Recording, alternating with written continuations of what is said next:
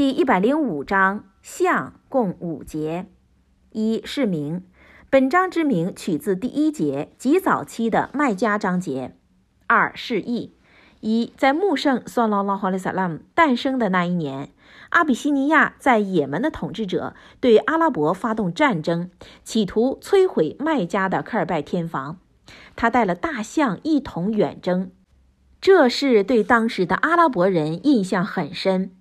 据传说，在远征的最后阶段，大象拒绝前进，同时又有成群的飞翔物以石头投击阿比西尼亚人，他们因而撤退。二，另一个传说，阿比西尼亚的远征军由于发生天花而被迫撤退。三，本章下降时，许多麦家人都已知道此事的发生。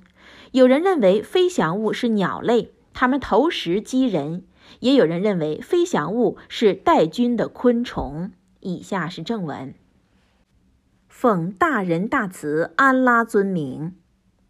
你不知道你的主怎样对付有相的人吗？他不曾使他们的侵犯的计划成空吗？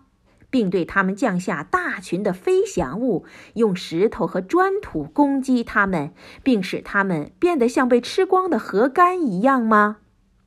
古兰经第一百零五章中。